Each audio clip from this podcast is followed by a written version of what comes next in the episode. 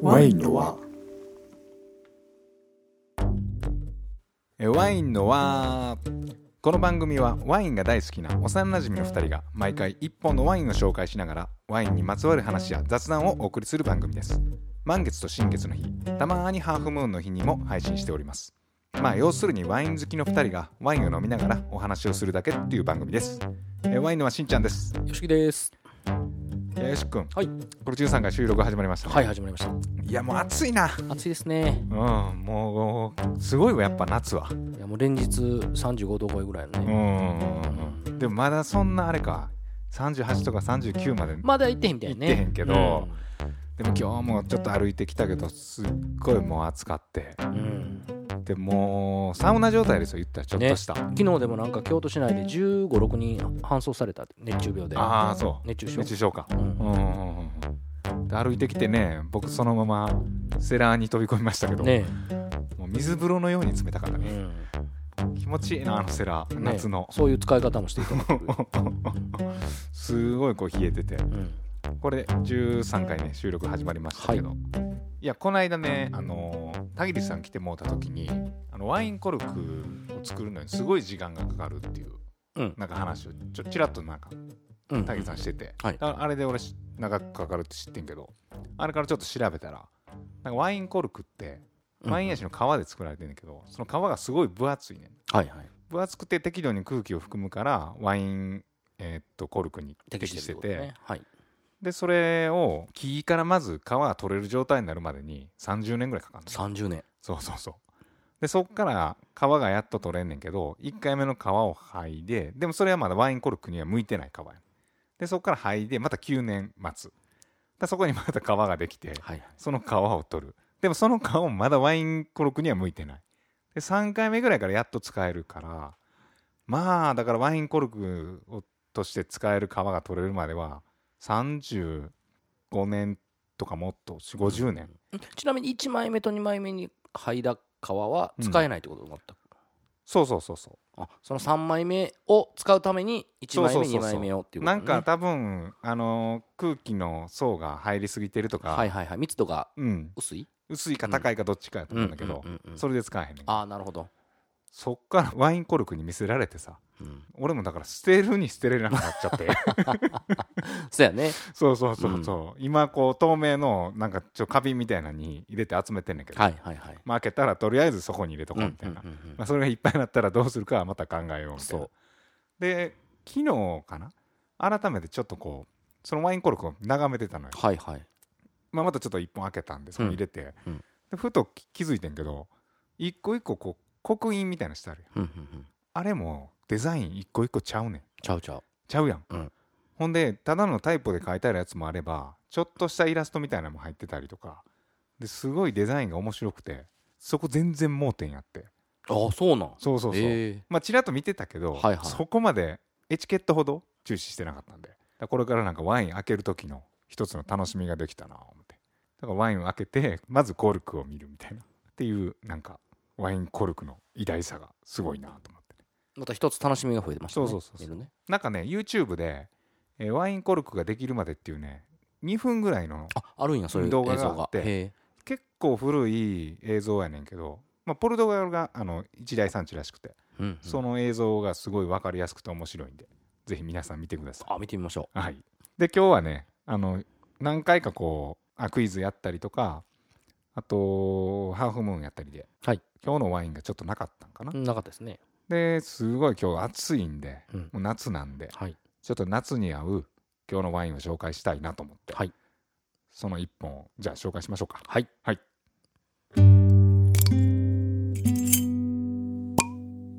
今日のワインえ今日のワインと題しまして毎回一つのワインを、えー開けてそのワインを飲みながら紹介するというコーナーです。えっ、と今日のワインは何ですか？えーフランスのロワール地方はいの、えーバンサン・リカールという作り手のはいムスバンサンリカールのムス。うんうん2018ですね、 2018。はい。えーこれはどういった感じの？えーとね、これは、えー、とソービニョンブラウンという品種を使った、うんあー微発泡ワイン微発泡ワインですねうんうんでまあその品種の特徴うんうんを生かしたすごいフレッシュなうんうんうんうん感じのスパークリングワインなんですけど、あスパークリングワインだね、はい、はいはいはいはい本当にもう夏とかバーベキューとかにうん、すごい適したちょっと酸もしっかりしてて今暑いからねうんうんすきすっきりしたうんじゃあ早速ついでいただきましょうかねはい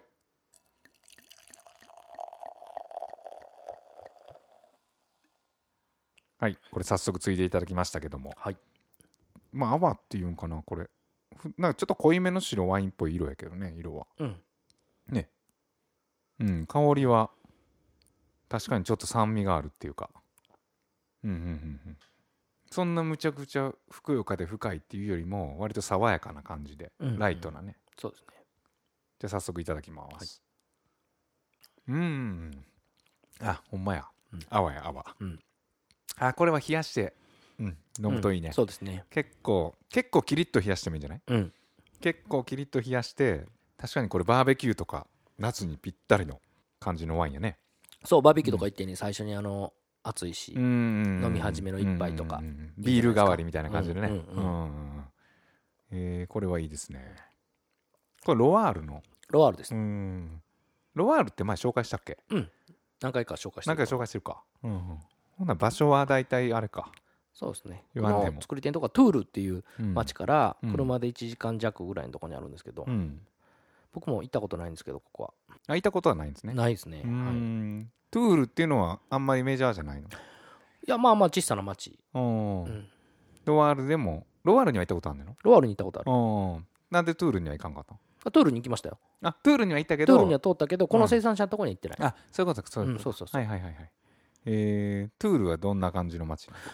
どんな感じの町やったかなうん、田舎町うっていんうか、なんかうんトゥールはどちらかというと結構なんか昔ながらのちっちゃい町っていうイメージですねあーうん町は町な村ってほどでまあも村ってほどじゃないもう町う違ーんう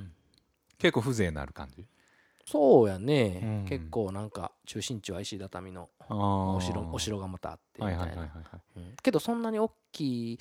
町ではなかったイメージはあるはい、ねあーうんえー田舎町なんやねそうそうそうえーこの作り手さんは名前なんでしたっけえーバンサンリカールあバンサン・リカールさん、はいバンサン・リカールさんどんな感じの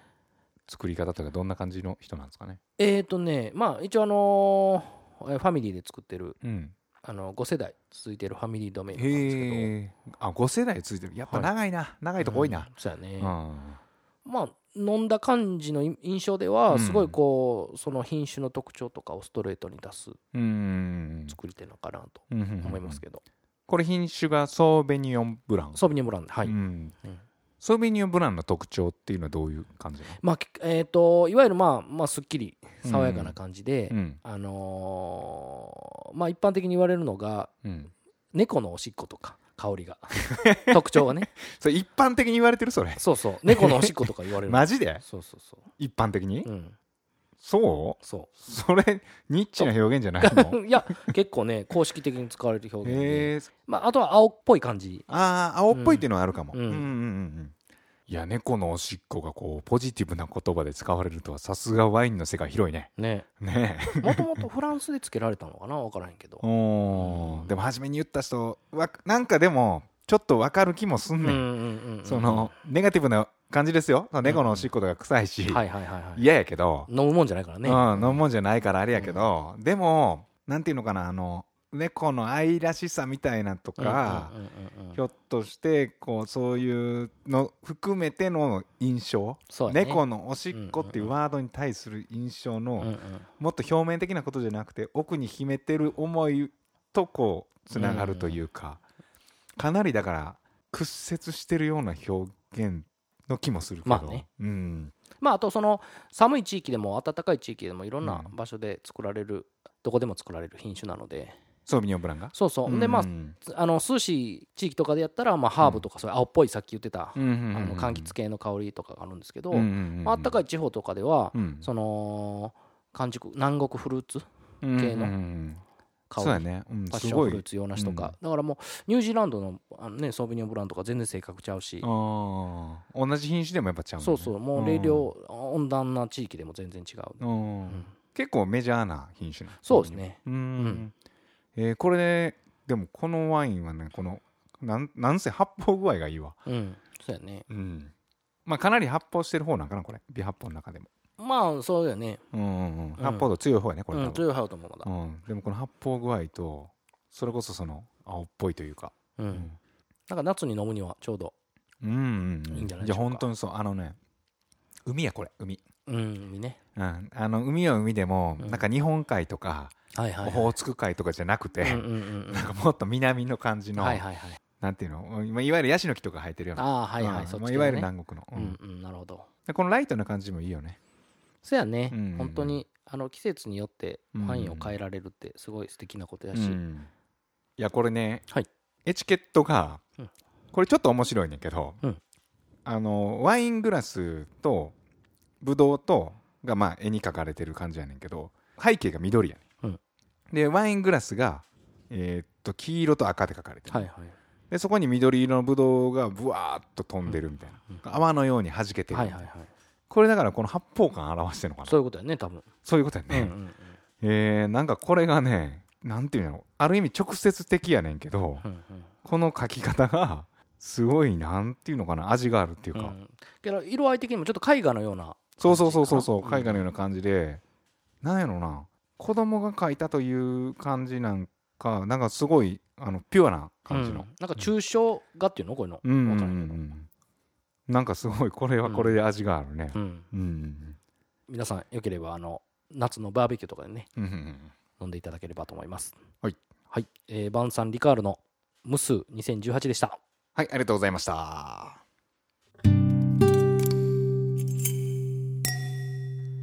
えワインの小話ワインの小話と題しまして毎回一つの議題をもとにお送りするコーナーでございます、えー本日の議題がですね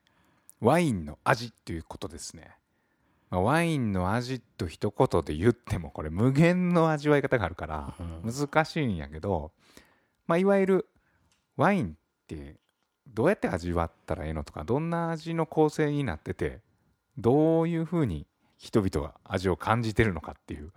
その辺をちょっと掘っていきたいと思うんですけども。はいっていうところでこれよし君ワインの味って言ってもどうなんですか、ねえこれ。はいまあまああの人それぞれ違いますし、うん感じ方も味わい方も、うんまうんああの一概には言えないんですけども、うんあのゴミって言われるね、うん一般的な甘み塩味苦味酸味うま、みうんうんうん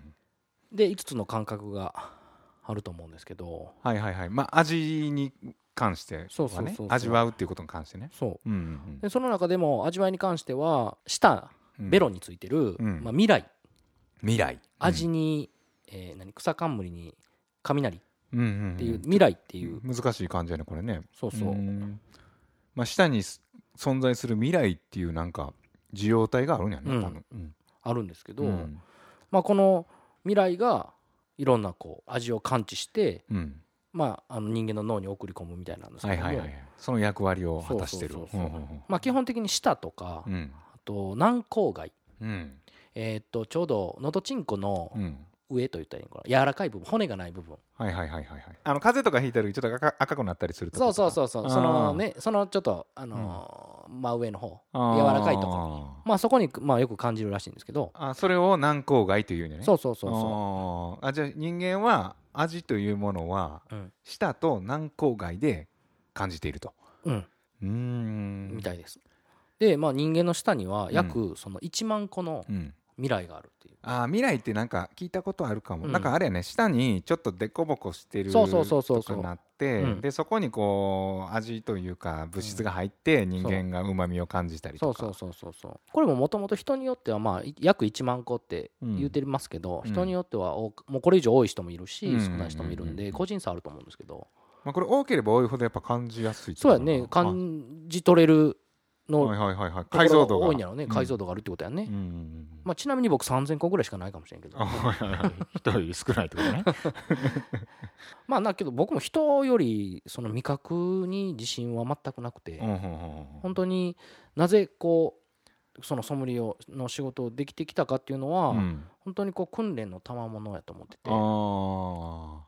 まあ、今から話もしますけど、うん一つ一つこう細分化してあうんあの見ていくと、うん数字としてというか自分の数値として分かることができるので、あーじゃあ逆にそのデータというかそういうのを元に感じてるそうまあ、データをもとに、うんまあ、自分の感知する基準を設けて、うん、でそこが例えばどれだけ自分の中で感知してるかあーまあ、人によってほんで感知するほんの度合いって違うし、はいはいはいはい、うん YOSHIKI 君あれよねあの味に関してはめちゃくちゃこう左脳的というか すまあごいいや仕事柄やと 思うこれは普で通のあのなんていうの私生活はすごい右脳タイプな感じやけどけど実際 自分多分ねうん 自信がないからやと思うあーのー逆に普通に飲んで食べても、 うんその感知する能力その感性としてうんその感知する能力が人よりも多分する鋭くないっていうあまあどう言ったらいい3000個しかないかのそうらね3000個しかないかはどうかわからへんけどそうだからそこは本当にこうなんやろあのーそういう分知識とか析をしてう自分である程度の基準を作らないと そこで補ってるって感じそううそうそう、うあん、で今回はうんあの本来外観と香りと味わいっていうふうに分けてうん分析していくんですけど、あワインに関してはねそうそうそうんうんまあけどもう外観と香りに関しては、う普段飲む人に関してはそこまで、んうんね、みんなで乾杯言うてんのに外外観からみんな先 見香りどうみたはいはいいなはいみたいなそんなんないですと思うんで、ままあ、あ味わいに焦点があ、はいはいいはくいことが、まあ、ほぼだと思うのであー今回はまあ味わいに関して注目したいはいはいはいはこいとをお話ししたいと思います。はい、味わいですね、はいワインの味わいということはで、い、そうです。でまあ、さっき言った、あのーゴミゴミ、の中でもワインに関して重要なのは3つうんと僕はまあ考えてて、うんうん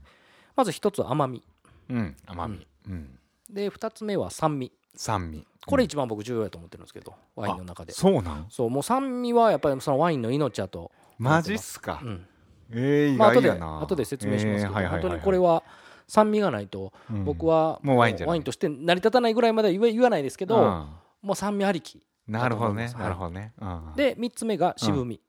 まあ、いわゆるタンニンとかね、うんそういう感じですこれの3つがすごく重要な要素にうなっんて、まあ、このバランスがあって初めてワインが成り立つっていうう、んゴミの中でも、うんまあ、逆に言ったら塩味とうまみっていうのはもちろん含まれるもちろん重要な要素ですよ、やけど、うんその中で3つをあげるなら甘み酸味渋みで、うんさらに、まあ、1つってなったらじゃあ酸味なんや僕はね酸味が、がないと、うん、あのーワインとして骨格を持たないのでへえけど面白いなこれうん酸味だけあっ てもねまあそうやね飲み物じゃなくなるし はいはいはいそこはまあバランスはいはいはいはいはいが一番重要といえば重要だと思うんですけど、あはいーなるほどね、んそうそうそう、はいほんでまあ基本的な、うん流れとして、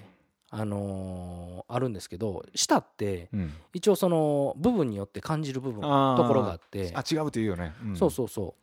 でこれもね人によってまあ若干違うと思うんだけど、うんまあ一般的に言うと、あのー人間は舌の先端でうん甘みを感じるらしいんですねうんうんで中央部うんうんうん特にこう端っこはいはいはいで酸味を感じる、でそのあと奥うんの方に、えー塩味とかうんを感じるらしいんですよあその下の塩味そう塩味塩味とかそういうのあーを下一奥つ取っのて下のも奥のねねうんで渋みに関してはこれ味覚とはまた違ってどっちかというともう触覚的な部分で歯茎うーんで感じられるそうあさなんか前もタンニンの話してる時言っにてた歯ね茎がギシギシするみたいなそうそうそう感じで修練言ってた性もとんかねそういうのほんまにタンニンはえー味覚とは味覚とは違う触覚的な部分はいはいはいはいはいはいでまあ感じるんですけどでまあ基本的にうんまあ何口かに分けてなので一口目はなんとか一口目はなんとかで分けていっあー一いけ口ば目はじゃあちょっと甘みを拾ってみようとそうそうそうかそう二口目は酸味を拾ってみようみたいそなうそうそうそうまあ初めにまず全体を知ってうみたいな感じであそういうふうに聞いてんのかもし知りたかったらねその普通に、うんあの美味しいワインとしてのでもそれれもうん音楽に似てるねああそうなんやだって音楽も初め曲をバーンって聞くやんはいはいはい全体の曲をバーンって聞いた後にあれこのベースラインどうなってんやろうとかああはいはいはあいこのギターあこのギターのリフの後ろあこのベースとギターめっちゃハモってるみたいなそうそうそうそうそう本当にそれそういう感じで、そういう感じやん、うんそなるほどねうでまあ細分化していくと、うんまあ最初にあのーさっきも言ったように甘みをこう下の先で感じるので、うんこの甘みを注目してこう見てもらいたいんですけど、うんうんまあその甘みを捉えるのは本当にあの糖度がどれぐらいあるかっていうんうんううんことをまあ確認してもらいたいなっていう糖度がどれぐらいあるかをそう確認する難しいねけど難しいよねけどほんまにこれって、うんあのー、ブドウの糖度もうもう皆さん普段フルーツとかも食べてねうん糖度が少ないとかうん多いとかうんあのスーパーにもね糖度は何パーとか書いてあるんではいはいはいはいはいはい分かりやすいと思うんあーですそけどの糖度フルをーツの糖感じると、うんうんうんうん今はもうほとんどドライなものがあの主流になってるのであの糖度がめちゃめちゃあるワインってなかなかないと思うんですけどああ確かにね、んそうそうそうこれが甘みで甘み、うんはい、で次酸味、うんえー酸味は、まあ、先ほども一番重要だとは言ったんですけど、うんまあもうあの下の中央の側面に集中してうんうんうんるうん重要度まあっていうのがどれぐらいっていうのとあと酸味はじゃあどうやって感じたらいいのかみたういんうなんうんううんん重要度としてはやっぱりもう簡単に言うと、まあ、うん人間でいう背骨的な存在なんですよ、ああ背骨がないとやっぱりあだらってなるし、ーうやっんぱその骨格を作ってるというか、はいはいはいはいはいそうそうそういう役目があるんですねああもうドーンとした感じやねそうそうあと熟成する際にも酸味って必要やし、うんうんうんあらゆる面でうんうん酸味って重要になってくる、えーこれ中央にあると捉えていいのじゃあワインの味のそうやね軸軸になって事る故にと思ないっまてするうんえー、酸味ってね、いや僕も酸味はすごい好きなんやけど、うんうんうんまさかそれが一番大事な要素と思うまあまあ僕はですよ個人として、まあほんはいはいはいと思いますね酸は重要やと思います、うんうんうんまあけど酸が少ないと結構こうなんていうの間延びしたちょっと平坦な味になるそうなったりするから、うん、あまり面白くななるいほどねこううん立体感もないしみたいな酸味ってなんかどんな感じ味で言ったらえっとねうんまず酸味を知るのは量と質で分けて考えるた方が分かりやすいかなと思うんですけど、うんまあ、量はもう単純な酸の量うん酸酸の量が多いか少ないかっていううね、んで質に関しては結構まあ大まかに言うと2通りあって、うん結構シャープな酸と柔らかい酸その2つになるんですけどだかああキレのある感じと柔らかい酸のそうそうそうそうそうそらその酸の種類によっても違うし、うんうんでまあ量と質でこう見ていったらいいんじゃないかなとうんう、んうん難しいですけどねこれは。まあ酸ってなんかねクエン酸とかなんかよく聞く聞くけそどうねそうそうそうそう、んうん、クエン酸はねブドウに由来する酸で、あそうなんやうん、えー、あと結リ構スンパゴイレレモンとかライムとかそういうあー入ってるそうスパイスパイっていうそうそうそう分かりやすい酸あ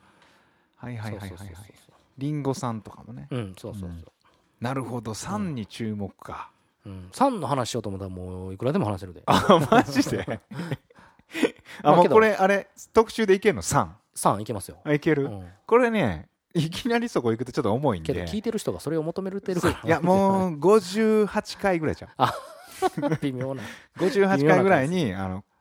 えー今日の特集は酸ですうん、あと pH との関係とかもね言い出したらキリがないので、ペーハー pH、あはははうん、まあ、その辺のところちょっとねもうちょっと先です。はいうんはいえーっとはいこれ今のが3で、そうそう、はでい次まあ渋みうんまあ、タンニンなんですけどこれも、あのーまあ、量と質で捉えれば分かりやすいと思うんですけうど、んまあ、量に関しては本当に少ない多いはいはっいてはいいうことで、質に関してはいろいろあって、まあ、滑らかな酸とかあ滑らか酸じゃない滑らかなタンニンとかサラサラとしたザラザラとしたとか言い方があるんですけどうんきめ細かなとかねそういうのあるんですけど、ああなるほどそういうことかこれ単人一つとってもうん俺も量やわ俺うん量で言ってた今あまあで、なるほど甘み酸味単人うんうんとか、まあゴミはあるけど5つの味とかにしても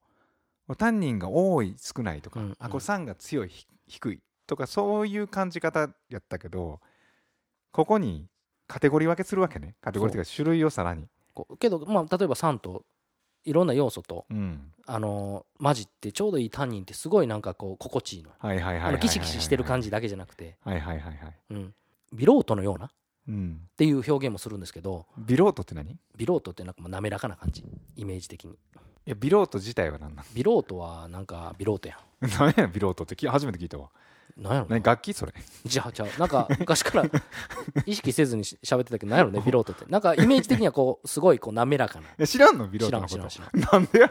な知らん適当に使ってたなんしで使ってんの知らん適当に使ってたしビロートって聞いたらフルートみたいな感じの楽器にいなるやちゃうやろ そちゃうの滑らかな感じや ろ多分えーじゃあ俺も知らんけど使ってみよう今後、うんビロートよねっ てね言ってみてまあ、滑らかな時に使う言葉ねはいはいそうそうそうはいでまあまあ、あのー味覚というよりも、まあ、触覚に近いので、うんうんうんこう感じ方なんですけど舌の先から、うんまあ、ワインの喉元に持っていって、うんでそこで頬をこう膨らますようにして、まあ、口の口先の方に戻す、うんどっちかというとこうこう舌の歯ぐこのなんていうの歯歯茎にこううん当てながら下に戻すみたいな感じですると、うん感じやすい、あなんかそれよくテイスティングの時に口をうこん、う、なんていうのワインをこう口の中にこう回してるみたいなそうそうそうそうそうそうあの動作、うんあれそういうことこう下に落とすっていう僕は下に落として感じてるけどえー、なんかみんななんかなんかテレビとかで見たらそんなんやってんなうんみたいな,、なんかあるけど、かあの僕の場合ああうってこうなんなんあの、うん言葉 ではうん、言いにくいけどあ合う、あうあうあいんあいんじゃなくて あなんかあうんみたいなしたらうん下に行くので、うんまあ、それでちょっと確かめたりしてます、でもなんか混ぜてる人いるよね口うんの中こうね、うんうんそうそうカクッカクッてすると行きやすい、今でもちょっとやってみたけど、うんすんごい広がるうん、あーだからやってんやみんなうんうーんそうそうそうそうでまあこれがまあ3つの重要な要素で、うーんうんこれでも順序的に言うとまず甘みがくんのそうあのー舌の流れで言ううんと甘みがきてでで酸が来て酸味ができタンニンがて来るそうそうえーさ苦味塩味とかがきうてんでタンニンがきてうんで最後にフレーバーと余韻が来るとうーんまあフレーバーっていうのはあのー鼻に通した風味ね風味うをんフレーバうんーというんですけどいやーあのねこれどうなの個人個人別なんかなその何を重要視してるうーんだと思うそのまああー考え方にはよると思いますけいやど俺もう一番好きなのは風味やねうんうんうんうんはあの飲んだ後に鼻から抜けるいはいはいふわっといやフレーバーも広すごい大切だとがる思うもうあれがもう大好きで、うんうんうんあっこでこう飲んでコクふわーの時のうっとり感うん世界が持ってかれる感じがんんもんわかるうわか大る好きそこも重要な要素だと思いますようん、でもそれは今まで俺風味が持ってってくれてると思ってるだけでうんそれまでにいろんな要素がこうバーっとそうきそてうそういってんやろねでワインってほら飲んで言うたら切ないやん、うんうんもう味わいって、うんうんうもうん口に入れてから、えーっと飲み干して味わうまでってまあ言ったら1秒とかですよまあねその1秒の間にうん無限の展開が行われてうんうるんうんんだうね、んうんそれがすごいよねそうやねうんうんえーじゃあこれ3つの味以外にもまだあるんはいだね、一応それ以外の味で言うと塩味うんうんこれはあのーまあ海から風の影響土壌からの影響は断定できないんですけどうんうんまあ引き締まってる構成のワインうんによくこう感じられることが多いあそうあで塩味も入んねやそうそうそうそうへあとはまあよく言われるのはうまみまあ熟成したワインとかまあシュールリーえうんうんチュールリーっていう製法製法があるんですよままあそれがすごいあのまあアミノ酸あうんうまみが出るんですけど製法なんんですけどそのうんえー、とシュルリンの檻の自己溶解うんによってうまみ成分が出てくると出てくるとあーそのアミノ酸がワインに溶け込むっていうよううんでうまみっていうのもなんかなんかちょくちょく俺あのだしのようなみたいなうんうんうんねうん表現もされるけどそうそうそうそうなんかそれもよく感じることあるな、わうんうんうん、うんでフレーバうんーこれに関してはそのグラスから香る香りとかじゃなくうんうんその飲んで口からもう鼻に抜けていくうん香はり、いはいはいはいその先ねしんちゃんが言ってたようなそうえこれ風味うん日本語にしたらになるのかな俺もまあ風味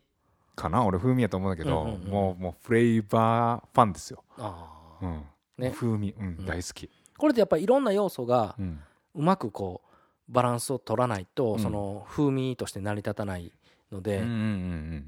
うんうんかもしれんうんまあなんせこう飲んだ後のこの余韻じゃないけどそういうのが好きやねんなでえっ、と余韻あ余韻、うんはいはいはいはいはいこれはね、あのーワインを飲んだアフターに感じる、うんその香味成分の持続性、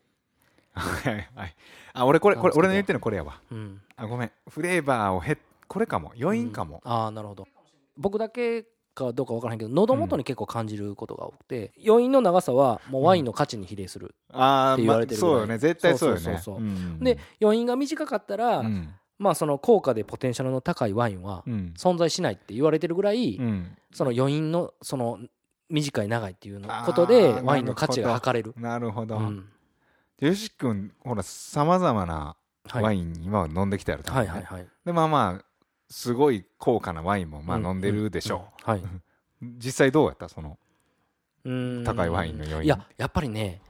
それは間違いないと思いますああ比例すると思います比例するうんああやっぱ比例すんやうん、へえやっぱり美味しいなと思ったワインでも余韻が少ないワインっていうのは、うんその力強くはないよね、うやっんぱ本当に真の意味で力強いワインってうん余韻がすすごく長いし、余韻ってだから総称なんかもしれんねそのまあ甘みとかうんいろんな要素があっうてんうんうんで全てがこう入り混じって感じた後にで風味として抜けてでその後やん言ったらアフターなわけやん飲んだ後に全てをこう理解した後にやからそらそこが あっさりしてたらダメよねそうやねそうそうそうそうまあ総まとめみたいなもんやもうんんね、うんうんううんんだからもうその感動するワインってそのうん余韻は絶対うん長な長いくやないとあるあるわかるわかる感動まではいかないんかもしれない、たただ美味いしいなっていうワインはあーやっぱりそこまで余韻がないのかな今日が、えーワインの小話はワインの味っていうねこれ無限の話になってくるんではいこれはまたいろんな切り口でそうですねんワインの味に関してはいろんな切り口であの話していきたいと思います。はいというところでワインの小話でした。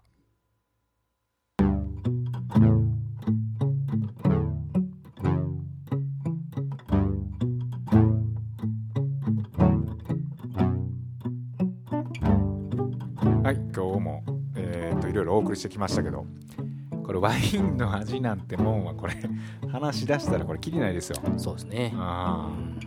ーほんでねなんか5つの味の話してたけど、いなんか僕インド料理とか好きなんで、うんうんアイルベーダとかやったら六個の味がすごい大事の要素って言われててアイルベーダアイルベーダ知らん知らんアイルベーダってまあインドのまあ東洋医学の一つというか、えまあ、医学を超えてまあ東洋哲学なんかなとかのをもとにあのインド料理とかまあミールスとかそういうの作られてんねんけどそこに一回一回の食事の中に六個の味を入れることが大大切って言われてるみたいな感じの考え方もあって。えでそのスパイス料理とかもねなんかその同じような感じやねそのうまみ苦み甘みとかのそのいろんな複合性があってで食べた後余韻もあってみたいなでペアリングとかあるじゃないですかマリアージュとかはいそれって食べ物と今の言うてたワインの宇宙かけるわけじゃないそんなもんもう無限大やね無限大やん無限と無限をかけたら数学的に言ったら逆にちっちゃくなる論理もあるありそうな感じだね わからあんるけんかど、なまあ、今度がだからあれかペアリングかペアリングですかうん今度ははいペアリングですよはい次の特集あそうですかペアリングっていうんかなマリアージュっていうかな、はいはいはい同じ意味だからねペアリングっていうのはなんかグラスワインと料理に合わせるってイメージあるけどああ一つ一つってことそう一皿一皿そうイメージみねでマリアージュに関してはうんもう本当に相対的なこういう料理とワインのマリアージたいュなああなるほどなるほどわかでじゃあ次の特集はどうなんどっちマリアージュあマリアージュかはいあうあんだから今これワインの味で宇宙の話してるのにで次またマリアージュでややこしなのかなまた宇宙行きますかまた宇宙行きますか大変やわこっちはえなんで大変なの宇宙行 かなあかんやか らそうやねうんいろいろさ宇宙行くって大変やないろいろ用意なそんな訓練がねまあ大変やね新幹線で行けへんからいやいやねいやいろんな訓練があるからはいっていうところでお送りしてきましたけどえワインの輪ではねお便りを募集してますんで、えー皆さんのね味わい方なんかも人それぞれやから、まあ、私はこう味わってる僕はこう味わってるでそんなねいろんなこうお便りをお送りいただけたらと思いますお便りの送り方がホームページからお便りフォームがありますんでえそちらからお送りください、えーホームページはワインの輪で検索していただくか winenowa.com で、えー見ていただけるんでそちらにお便りフォームがあるんでそちらからお送りくださいぜひお待ちしておりますお待ちしておりますはいよし君何かありますかワインは宇宙おなんかいいちょよ、ね、っと良くなってきたなんかいいいいいいい徐々に良くなってきてないうんなんかいいよね総称 してるちょっと宗教的になってきていやいやいやワインは宇宙っていいよ、 えよくない、うんね今日の話いや毎回わかんけどまあまあそりゃそうや今日の話にね、今日の話に関してはまとまってるんうんじゃないですかそうこそれうそうそうワインの宇宙そういう感じやねはいはいっていうところで次回も、えーお送りしたいと思いますので、えー皆さんお聴きくださいではごきげんようごきげんよう